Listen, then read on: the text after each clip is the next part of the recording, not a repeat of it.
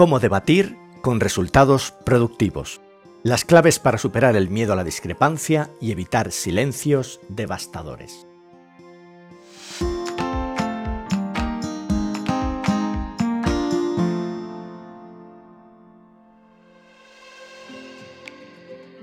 El conflicto forma parte de la vida. Eludirlo es simplemente un error.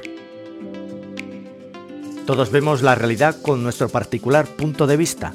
Otra cosa es que la pelea, la discusión, la controversia sean el modo habitual de solucionar los conflictos. Entonces sí, tenemos un grave problema. Un problema que afecta a la salud de cualquier grupo humano, una familia, un equipo, una organización o incluso una nación entera. ¿Soluciones? Veamos primero lo que no hay que hacer.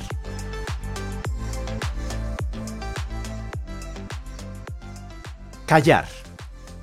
Callarse las cosas conduce al fracaso. Una cultura en la que los miembros de una organización no pueden expresarse libremente es una cultura del miedo. En un entorno así, la gente duda si decir esto o aquello, no sea que esté mal visto, no sea que tenga consecuencias amargas. Además, el miedo favorece la adulación, el peloteo. Un dato. La mayoría de las fusiones o adquisiciones fracasan por falta de transparencia. ¿Cuánto nos callamos?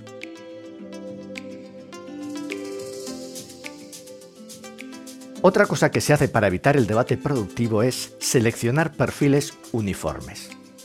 Sin embargo, todos los estudios confirman la importancia de la diversidad cognitiva para crear organizaciones inteligentes. No necesitamos un estándar, una especie de traje en el que todos tienen que caber.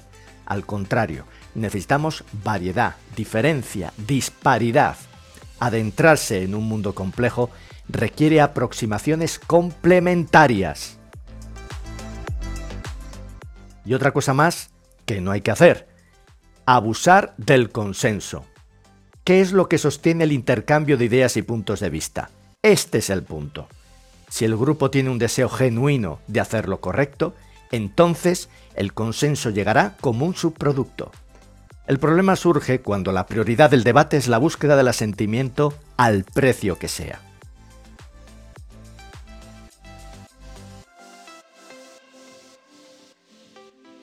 La solución está a dos niveles.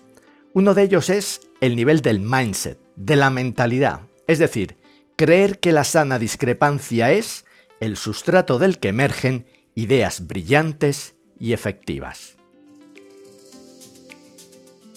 El otro nivel es el de la capacitación.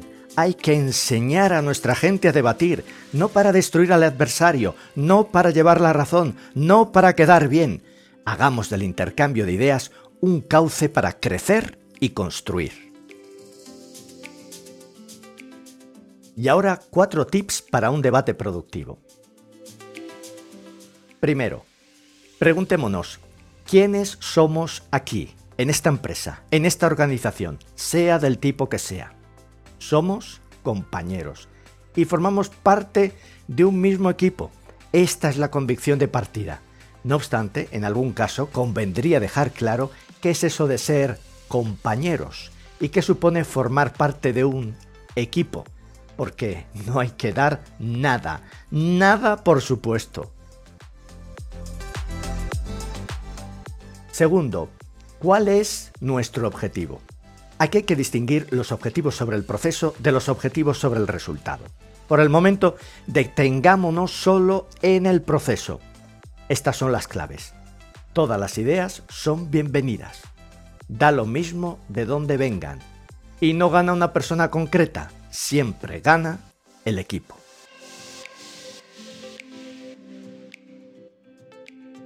Tercero, ¿cómo evitar malentendidos?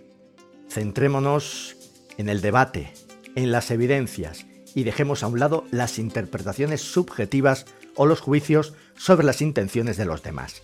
Nada de ataques personales y por supuesto evitemos las tácticas retóricas de manipulación. Esto es todo un tema aparte. Y si el debate sale de la cuestión, pues ya sabemos, hay que volver a introducirlo.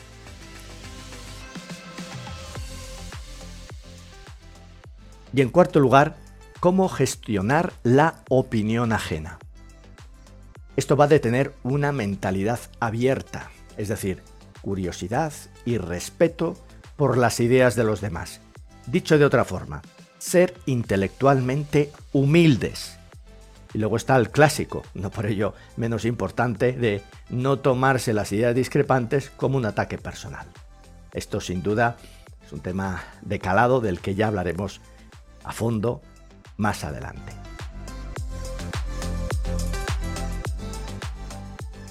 En conclusión, en un debate constructivo hay que combatir a dos villanos, la demagogia emotivista y la falta de consideración. Conducir las conversaciones por el cauce de la racionalidad y el respeto es siempre una apuesta segura.